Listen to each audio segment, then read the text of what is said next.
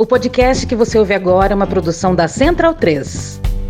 Mas se tiver mais quatro anos com algum desses extremos, são mais quatro anos perdidos e de progressiva degeneração institucional. Então é aquele momento né, que os brasileiros têm que se levantar. Os brasileiros têm que discutir que país que eles querem para o futuro e discutir realmente se a gente quer ter esse Brasil do futuro ou se nós vamos perder mais quatro anos no mínimo. Né? Porque a minha preocupação é que nós, esses quatro anos possam ser um período ainda maior. Eu estou à disposição, tá? Não. Não. Mas eu sou um soldado para a formação desse centro democrático, centro democrático, centro democrático. Mais ou menos. Que eu acho que é o passo mais importante para o país hoje. Como cientista político, eu gostaria de dizer que quando a gente fala de extremismo e colocar duas forças políticas como extremadas, talvez isso não, ser, não reflita a realidade do terreno. Eu acho que sim, o presidente Bolsonaro mostrou-se ser um político extremista, mostrou-se ser um político radicalizado, ele procura fazer isso constantemente no exercício exercício da função pública na condição de presidente da República. O senhor reconheceu de que ele aviltou as instituições, impediu a implementação de uma política anticorrupção nas instituições públicas brasileiras, mas eu acho que isso não se trata da defesa nem do presidente Lula, nem do PT.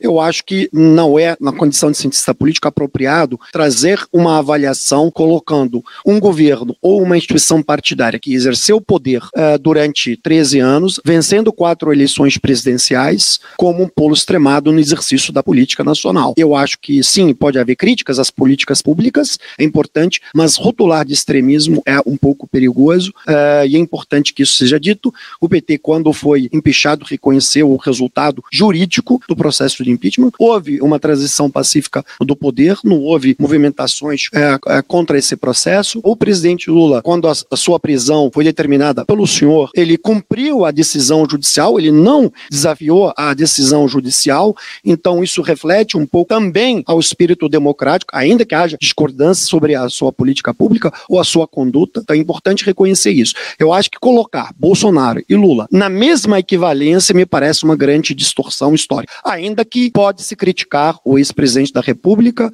e todos os outros ex-presidentes, quem quer que esteja no poder. Não há uma simetria possível equivalente entre os dois lados no exercício do cargo cargo público, no exercício da função pública e no respeito às instituições de Estado. Polarização, sabe o que é polarização? É meu pau em sua mão. Porra, que polarização, rapaz? Então bundão é o Jair. Medo e delírio em Brasília. É uma canalice que vocês fazem. Olá, bem-vindos ao Medo e Delírio em Brasília com as últimas notícias dessa bad trip escrota em que a gente se meteu. Bom dia, boa tarde, boa noite por enquanto. Eu sou Cristiano Botafogo e o Medo e Delírio em Brasília, medo e delírio em Brasília.wordpress.com é escrito por Pedro Daltro. Esse é o episódio dias 1194, 1195 e 1196. Ah, é? Foda-se. E presumindo que não vai ter impeachment, se tudo der certo, faltam 266 dias pro fim do governo Bolsonaro. Enfia no rabo, gente. Ó, oh, como o cara é grosso. Bora passar raiva? Bora. Bora. Bora! Bora! Me chama de corrupto, porra. A única forma de começar o episódio é com ele. Um moleque piranha, pica de mel. Um moleque piranha, pica de mel. Excetuando-se o pânico do comunismo. É jogar a palavra comunismo por aí que um monte de gente já entra em pânico. E o pânico moral. Pânico moral pânico moral. A bandeira da corrupção sabe-se lá como. É paradoxo, chama isso aí. Foi o que restou ao governo. E essa bandeira está sendo incendiada há semanas. Queima! Primeiro, o obsceno orçamento secreto criado pelo general Ramos. Copetua. É inaceitável. Depois, o MEC e seus pastores. O pastor marginal da igreja. E agora a notícia de que o 04. Cheguei. Qual é, rapaziada? Iria, enfim. Tava fora do Brasil, irmão? Depor a. Duas letras. PS. Da Polícia Federal. Se bobear, todos os filhos já depuseram. Laurinha não conta. A quinta deu fraquejada, veio uma mulher. Babaca do caralho. Bom, mas do nada apareceu uma entrevista do 04 pro SBT. SBT. Sim, ao SBT. Por que será? E justiça seja feita. Apesar do fato de que as perguntas poderiam ter sido muito melhores, em nenhum momento a jornalista deixou o 04 confortável, o que não é lá muito difícil, como você vai ver. E o nosso repórter repórter tá lá direto da 43ª delegacia, lá de Sobradinho e Brasília, capital federal, pô. Tá lá o Redan Bolsonaro e o seu suspeitíssimo advogado. E eu vou esconder minha carteira porque não sou otário, pô. É esquisito porque parece que a entrevista foi pensada para incriminar o 04 em cada detalhe. Que imprensa canalha! Por algum motivo, o 04 parece estar sendo entrevistado numa delegacia, encostado numa parede cinza. Cenário esquisito. Sabe como é que é? A entrevista deve ter sido na mansão em que o 04 vive com a mãe. Me chama de corrupto, porra. Aí não pegaria bem uma piscina ao fundo com uma luxuosa sala de cenário. E a cara do 04 é impagável. Chega aqui que vou te ensinar a ser alfa.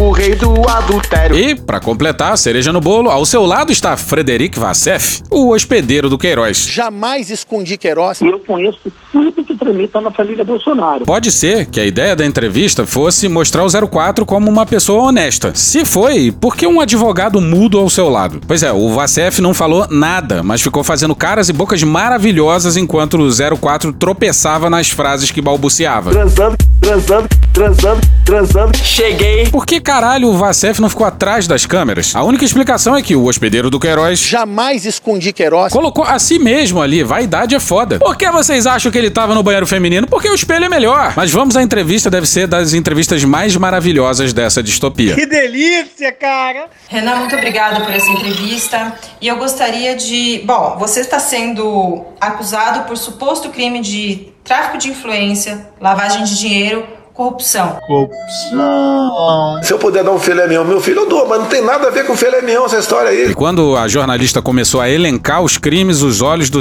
04 se arregalaram. Calma, filho da puta. Calma. Vai enfrentar como homem, pô. Não como moleque. Essa é a sua primeira entrevista. Eu gostaria de saber como é que você se sente. Então, Débora, eu me sinto revoltado com isso tudo que tá acontecendo. Pessoal, tô indignado. Eu tô indignado! Coitado. Por quê? Não sei. Eu nunca recebi nenhum carro e nenhum dinheiro. Nunca fiz lavagem de dinheiro. Isso tudo é matéria jornalística com fake news. Eu acho que até o fake news é válido, com todo respeito. Que estão tentando me incriminar por uma coisa que eu não fiz.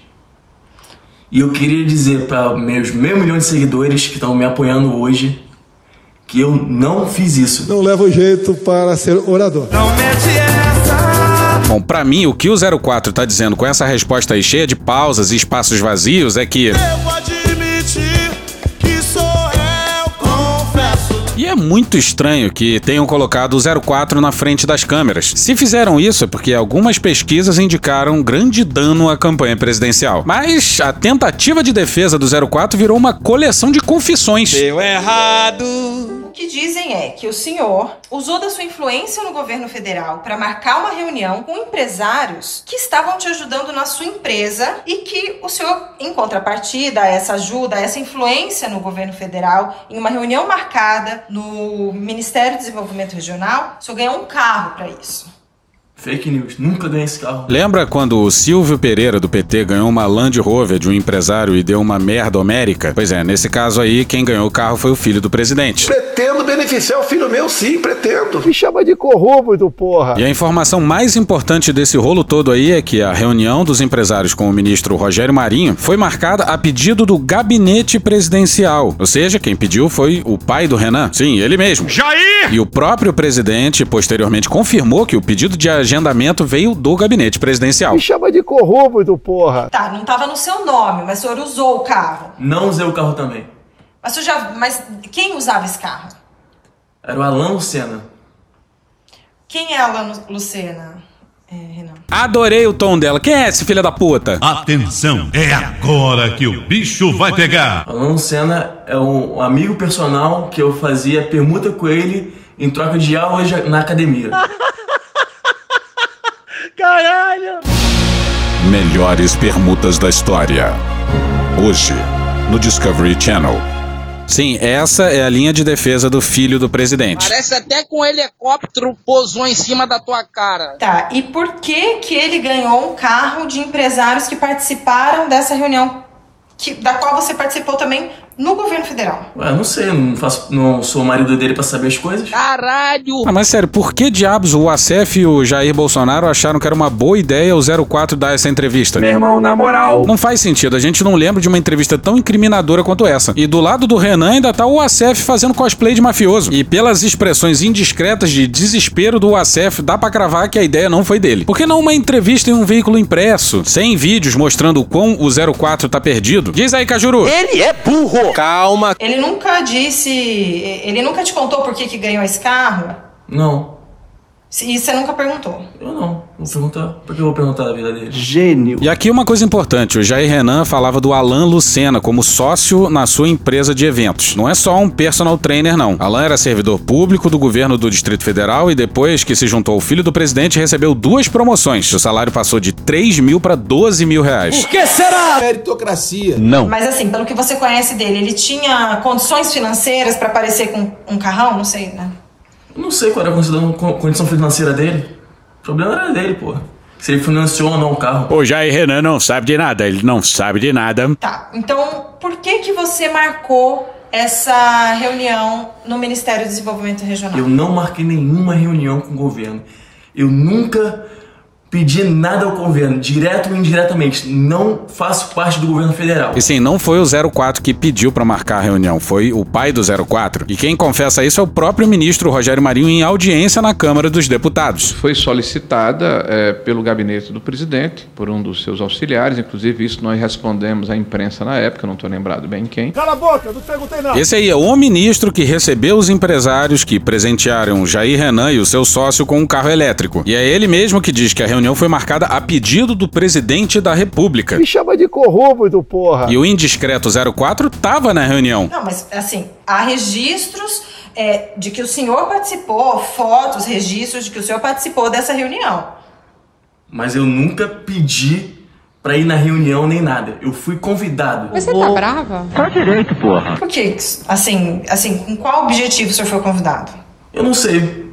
Só me convidaram. Deixa eu falar uma coisa, você tem quantos anos, menino? E você foi por quê? Eu fui porque eu conhecia o pessoal lá. Ah, bom! Porra, meu irmão, tava lá na night, o pessoal falou, partiu. Eu falei, porra, partiu, já é. E foi assim que ele chegou lá, gente. Porra, normal. Mas até que enfim apareceu.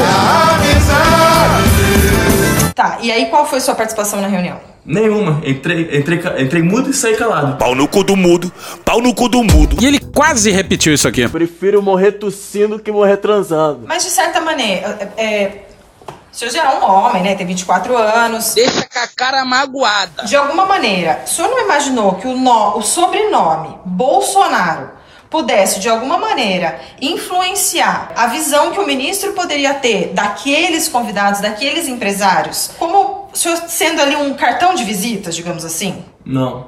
Não passou nada na minha cabeça, não. Ou seja, a resposta simplesmente foi. Olha só!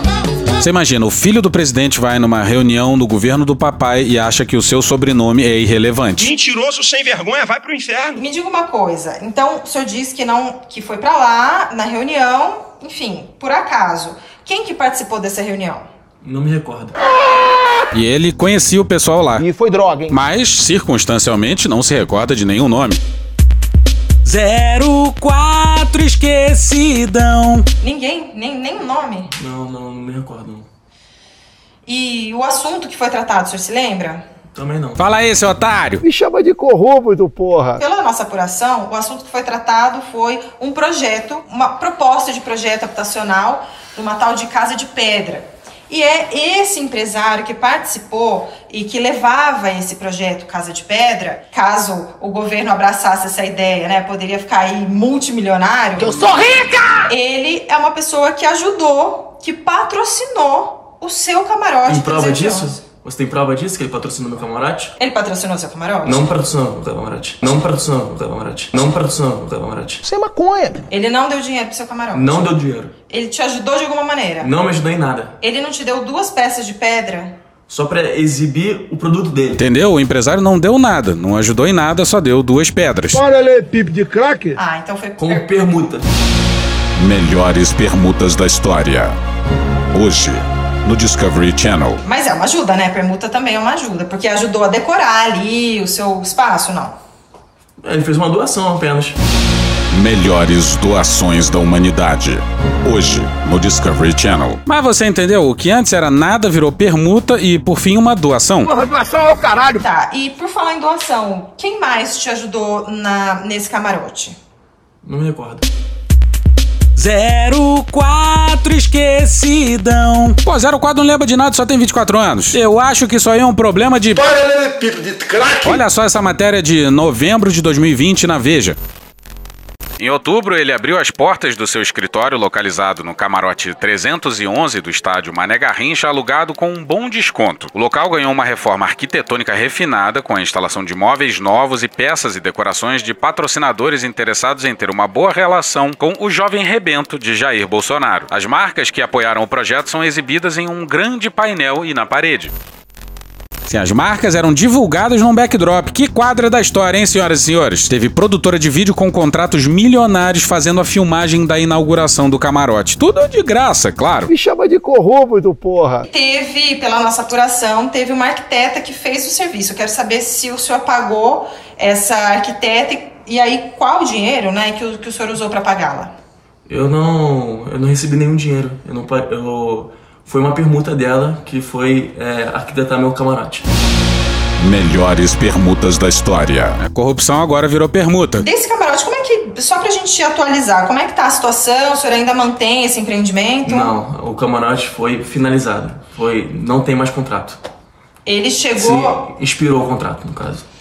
e aí não foi renovado? Não foi. Tá, ele chegou. é, vocês chegaram a, a exercer atividade fim lá no camarote? Acabou que não, é, não fiz nada lá. O que, que você vai fazer? Nada. Missão cumprida. Ganhou carro, ganhou permutas e não fez nada. E a culpa é de quem? Como sempre, veja só. Por quê?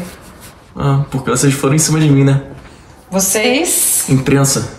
Foi de perseguição. Porra, cara, os Bolsonaro sofrem demais, Brasil. Ah, porque vocês foram em cima de mim, né?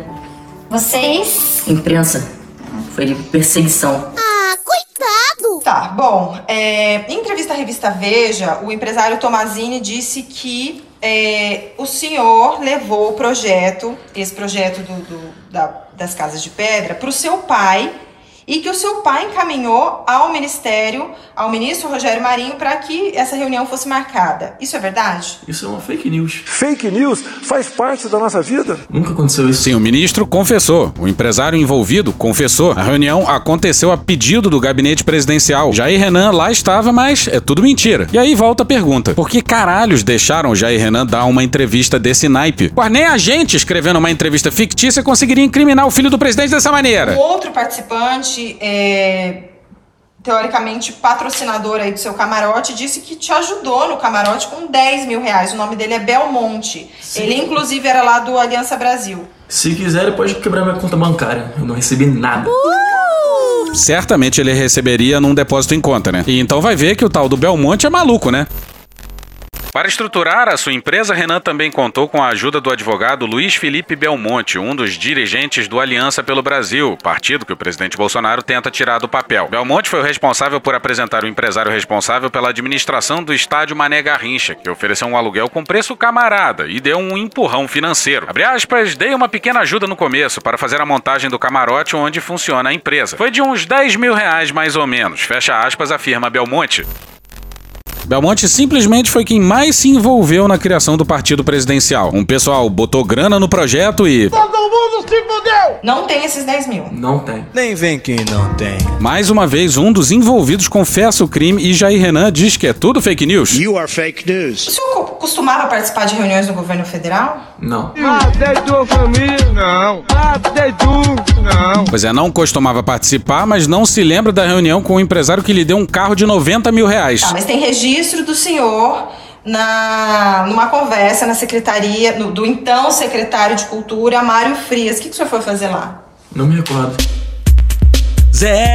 04 esquecidão. Mandou um tipo, não te interessa, garota. Não me recordo. Mas o senhor lembra que o senhor esteve lá? É, eu lembro que eu, que eu vi a cara dele, mas não me recordo, não. Que porra é essa? Antes se recordava, agora lembrou que viu a cara dele? Esse é o boldo bom. Na pauta registrada, porque foi uma agenda pública, falou que o senhor foi tratar sobre esportes digitais e que depois disso o governo, seu pai, havia tomado uma decisão para isentar de impostos parte desse tipo de atividade, né, com relacionada a games e tal, com uma isenção fiscal bilionária. O senhor não acha que teve influência sua? Não, faço parte do governo federal. Sim, e esse é o grande problema. Sabe quem também não faz parte do governo federal? Ah, Alexandre Frota! Não, pô, os pastores da Assembleia de Deus. Você só receberá verba por intermédio de um pedido do pastor da Assembleia de Deus. Mas se o senhor não faz parte, o que o senhor estava fazendo lá? Não me recordo já disso, Roberto. 04 é um jovem confuso que entra em reuniões do governo federal e não se lembra de nada. E é esse pessoal que ironizava o eu não sabia de nada do Lula. Ou seja, vocês percebem a loucura? Uma pessoa que participou da reunião lá no Ministério do Desenvolvimento Regional foi o assessor especial da Presidência da República, Joel Fonseca. O que, que ele estava fazendo na reunião, é, senhor Renan? Eu não sei.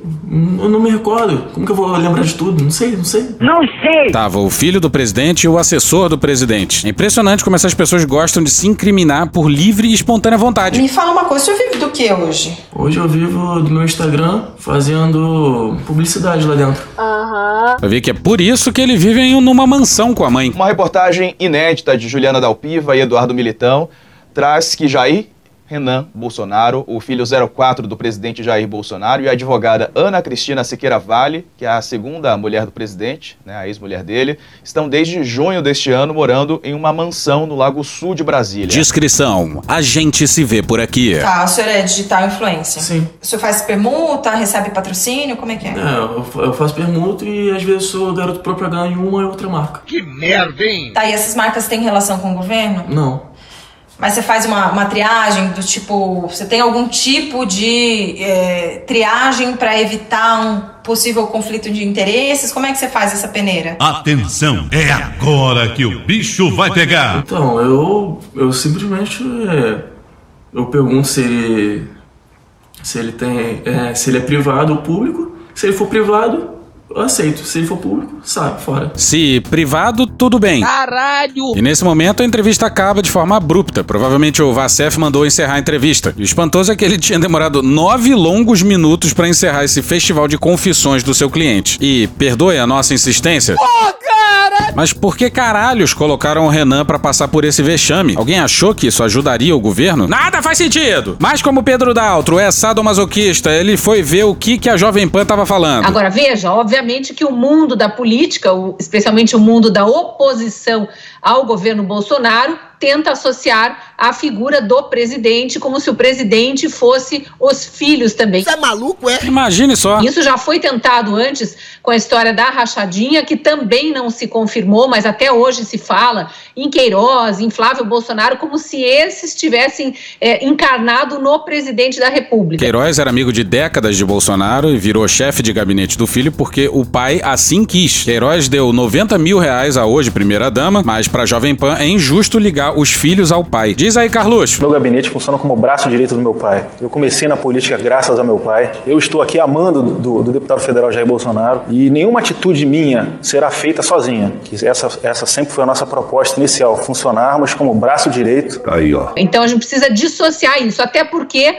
vamos citar um caso recente de um ex-presidente que foi condenado em três instâncias, corrupto, comprovado, embora tenha sido descondenado aí numa manobra do STF, nunca foi inocentado, as provas contra ele existiram, tanto que ele foi condenado, e também teve filhos aí investigados e com muitas, muitas acusações sobre eles. Mas filho é filho e o presidente é o presidente. A gente não pode embolar essa, é, essa análise de governo por causa de possíveis erros ou até crimes cometidos por outras pessoas que não o presidente da República. Sim, ela tá usando os escândalos do filho do Lula pra defender o Bolsonaro. E o PT, hein? Whataboutism ou whataboutery, essa tentativa de acusações cruzadas vão fazer com que eu não precise discutir os meus problemas internos. Ah, mas em tal lugar é pior. Então a gente termina a discussão por aqui. E a Jovem Pan jura que o presidente não fez nada, mas uma das reuniões foi marcada pelo gabinete do presidente da República. E quem diz isso é um ministro do governo. No outro caso, teve assessor do gabinete presidencial em reunião na Secretaria de Cultura ao lado do Jair Renan. E esse é o presidente que já falou. E acabou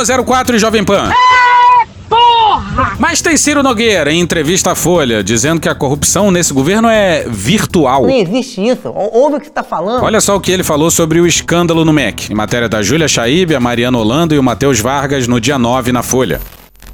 Abre aspas, mas não houve corrupção. É uma corrupção virtual. Existem as narrativas, mas o que foi desviado lá? Não foi pago nada, não foi empenhado nada, porque não aconteceu. Vocês já esmiuçaram esse caso. Algum recurso foi desviado? Nenhum recurso foi desviado, porque não foi pago nada. É igual a questão das vacinas, é uma corrupção virtual que não existiu. Fecha aspas.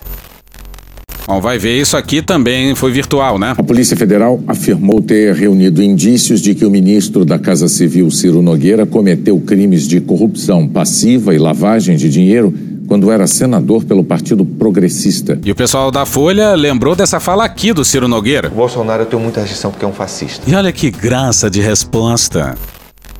Abre aspas. Olha, quando eu chamei o Bolsonaro de fascista, eu chamei o deputado. O presidente tem a minha total admiração. Hoje eu tenho um orgulho muito grande de estar ao lado dele. Fecha aspas.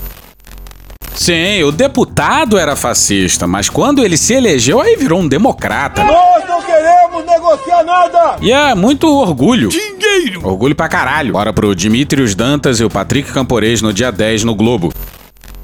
Sob o comando de um afiliado político de Nogueira, o FNDE destinou 4,1 milhões de reais à aquisição de caminhões para 17 municípios. Desse montante, 3,1 milhões, ou 75%, beneficiaram 14 cidades comandadas por prefeitos do PP, o mesmo partido de Nogueira, sendo que nove delas ficam no Piauí. O FNDE está nas mãos de apadrinhados do Centrão. O órgão tem na presidência Marcelo Ponte, que foi chefe de gabinete de Ciro Nogueira. Pois é, 75% do dinheiro do FNDE destinado para compra de ônibus escolares está na mão do Ciro Nogueira. Isso é troco de café perto do orçamento que Ciro Nogueira e Arthur Lira comandam. E é isso que dá a entregar articulação política na mão do general. Os dois controlam mais verba que todo o governo federal tem para investir. É muito mais físico do que intelectual. E é por isso que, aos nossos olhos, eles estão parecendo não ter uma atitude pragmática. Porque eles já deveriam ter abandonado o barco do bolsonarismo, dadas as pesquisas, mas eles não precisam. Eles já se imaginam vivendo num outro regime de governo diferente do que era quando o PT governava, que eles chamam de semipresidencialismo implantado. Esse semipresidencialismo implantado se dá graças ao orçamento secreto, que é a RP9, né, a rubrica RP9 do orçamento, mais o fundo partidário. Ou seja, quando antes as alianças se formavam com a distribuição de ministérios para os partidos aliados e de porteira fechada, como eles dizem, né, em que um partido podia fazer o que quisesse com os cargos lá dentro, hoje eles alegam que isso não é preciso mais, não é preciso mais barganhar apoio em troca de um ministério, porque eles têm as emendas impositivas, eles têm o RP9 e têm o fundo partidário, ou seja, eles conseguem ficar na oposição ao governo até esticar a corda, pelo menos no primeiro, segundo ano de governo, que é quando o governo mais precisa do apoio do Congresso, justamente para fazer as suas promessas de campanha andarem, e que esses três fatores, RP9, fundo partidário e emenda positiva, permitem que esse centrão que hoje apoia o Bolsonaro não se veja obrigado a apoiar o Lula logo de cara, porque ele está bem servido de dinheiro. Realmente mostra que a vontade de dialogar do centrão, ela sempre está muito atrelada ao que ele vai receber em troca. Vai custar mais caro do que sempre custou, justamente porque eles têm o domínio do orçamento secreto, que ou seja, tem de certa forma o domínio sobre um dinheiro que poderia ir para a base, para os deputados da base do próprio governo. Então, acho que o resumo é esse, vai custar mais caro. E a farra no FNDE não acaba aí não. A galera rouba loucamente dinheiro de criancinha e se diz aí numa cruzada contra a corrupção. Apesar da falta de recursos para terminar 3.500 escolas em construção há anos, o Ministério da Educação autorizou a construção de outras 2 mil unidades. Não, você terminou uma obra que era do outro presidente, do outro governo. Que bom, que bom que nós estamos encarando a infraestrutura dessa forma. Então eu tenho orgulho disso. Encaramos sim, terminamos obras de outros governos. Bom para mostrar no palanque de campanha, o projeto não tem recursos previstos no orçamento, o que deve aumentar o estoque de escolas não entregues pelo governo e esqueletos de obras inacabadas. Mesmo assim, os colégios já estão anunciados por deputados e senadores aos seus eleitores. O esquema de escolas fake tem como base o Fundo Nacional de Desenvolvimento da Educação, o FNDE, controlado pelo ministro da Casa Civil Ciro Nogueira por meio de um apadrinhado. O fundo precisaria ter 5,9 bilhões de reais para tocar todas as novas escolas contratadas. Com o orçamento atual, levaria 51 anos para isso. Ao priorizar obras novas em detrimento das iniciadas, o governo fere leis orçamentárias. Pois é, leis orçamentárias que derrubaram a Dilma. Sou ousado! E para quem não entendeu, não há qualquer recurso liberado. Mas mesmo assim, vários políticos estão por aí anunciando o envio do dinheiro que não existe para construções de escolas que não vão ser feitas. Em publicação no seu Instagram, o deputado Zé Mário, do MDB de Goiás, diz aos seus seguidores que conseguiu 6 milhões 930 mil reais para construir uma escola rural no interior do município de Morrinhos, em Goiás. Abre aspas, recurso viabilizado junto ao FNDE, fecha aspas, escreveu, com uma foto sua em que aparece sorridente. Na verdade, o governo liberou apenas 30 mil reais e não há previsão orçamentária de que o restante do valor sairá. Abre aspas, eu não tenho como iniciar uma obra desse valor, fecha aspas, disse o prefeito Joaquim Guilherme do PSDB. Abre aspas, com esse pequeno empenho que foi feito aí, fecha aspas. Procurado, o deputado Zé Mário alegou que a publicação foi erro de sua assessoria. E vamos ao quadro. Caralho, o maluco é brabo. Correligionário de Ciro Nogueira, o deputado Vicentinho Júnior, do Progressistas do Tocantins, disse aos seus eleitores nas redes sociais que conseguiu 209 milhões de reais para a construção de 25 escolas, 12 creches e 3 quadras poliesportivas para 38 cidades do seu estado. O maluco é brabo. O volume de recursos ultrapassa tudo o que o FNDE tem para investir esse ano de recursos próprios. Caralho! Os números do FNDE expõem como funciona o esquema das escolas fake. Faltando oito meses para o fim do governo, foram liberados 3,8% dos recursos previstos para a construção das 2 mil escolas e creches, sendo que 560 obras receberam apenas 1% dos valores empenhados. Pois é, é escrotidão demais para dar conta. Esse é um governo terrivelmente corrupto. Me chama de corrupto, porra. Povos indígenas. E passemos ao protesto indígena que foi pouco noticiado. Não pode, cara. Você tá maluco. Você tá maluco. Foram poucas as matérias. Teve uma matéria no G1, uma no R7, outra no Poder 360 e só. E, bizarramente, o melhor vídeo sobre o assunto veio de Portugal. Misericórdia, jornalista. Tenha dó. Os caras que começaram a matança dos povos indígenas aqui parecem hoje ter mais apreço por eles do que a imprensa nacional. Toma, filho da puta! A causa indígena fez ouvir as suas vozes nas ruas de Brasília através de uma manifestação contra os projetos de lei que prevêem a libertação de terras indígenas para exploração mineira. De acordo com a organização, o protesto juntou mais de 6 mil pessoas em representação de 172 povos. Estamos em Brasília para mostrar para o Brasil e para o mundo que nós existimos e nós resistimos. Hoje é o momento de nós reivindicar sobre o nosso território, sobre a nossa fauna e flora e demarcar o território do nosso Brasil. A manifestação integrou-se na 18ª edição do acampamento Terra Livre, que junta milhares de nativos até 14 de abril e que regressou à capital do país depois de dois anos de realização virtual, forçada pela pandemia de Covid-19. Quer no acampamento, quer na manifestação, as palavras de ordem contra Jair Bolsonaro são proferidas a uma só voz.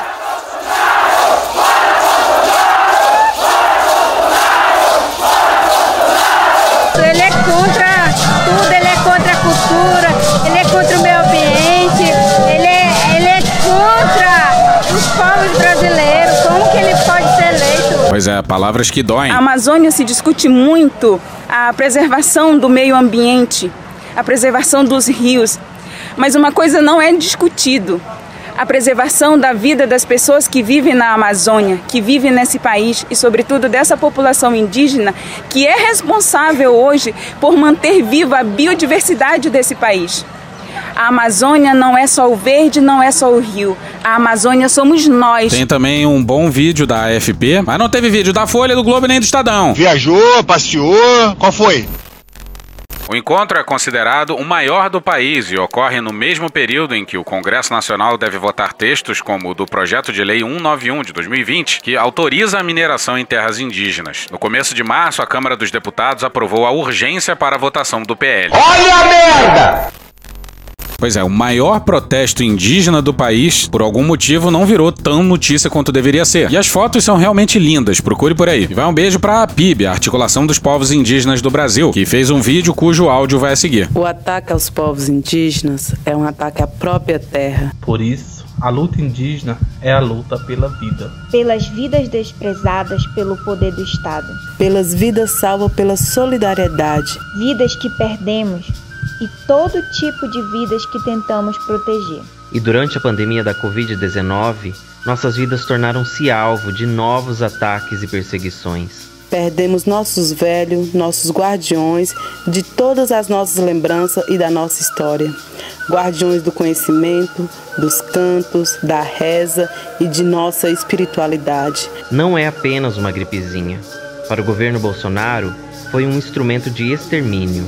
A pandemia se tornou uma arma para esse regime genocida e ecocida. Mas nós povos decidimos não morrer. A luta incansavelmente em defesa da vida.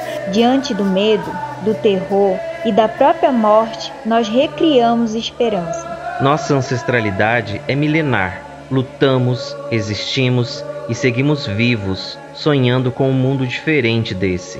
Sobrevivemos juntos ao chão da terra, que é nosso sangue, nossa carne e nosso espírito, que insiste em cada canto deste território brasileiro. Não desistiremos de recriar nossos mundos para continuar existindo. Não desistiremos de viver. Não desistiremos de viver. Não desistiremos de viver. Sangue indígena, nenhuma gota mais. E olha que coisa mais bonita, da Jeanine Hackbart, no site da APIB no dia 6.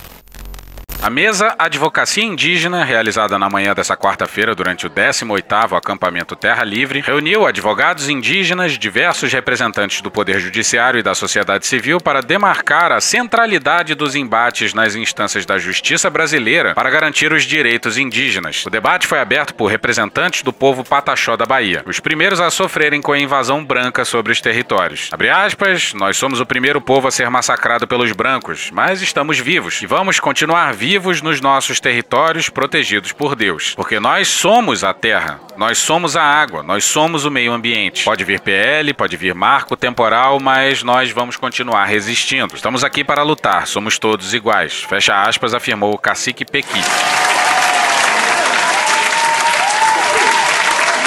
Seguida, Dinamanto Chá, advogado e coordenador executivo da APIB, relembrou que, abre aspas, há 5, 10 anos atrás, a gente não via uma cadeira mista da área jurídica e hoje estamos aqui entre indígenas e apoiadores de vários povos. Espero que essa bancada de advogados em breve esteja ocupando outros cargos, como o MP, como juízes e quem sabe até o Supremo. Nós somos vítimas do processo colonizador, mas os povos indígenas do Brasil hoje se qualificam para fazer um enfrentamento em todas essas instituições. Fecha aspas. Muito bom, muito bom bom. A doutora Débora Duprá afirmou que, abre aspas, o ATL é um exemplo de luta e organização para o Brasil. Se todos os coletivos se organizassem como os indígenas, nós não teríamos Bolsonaro no poder. Sim, sim.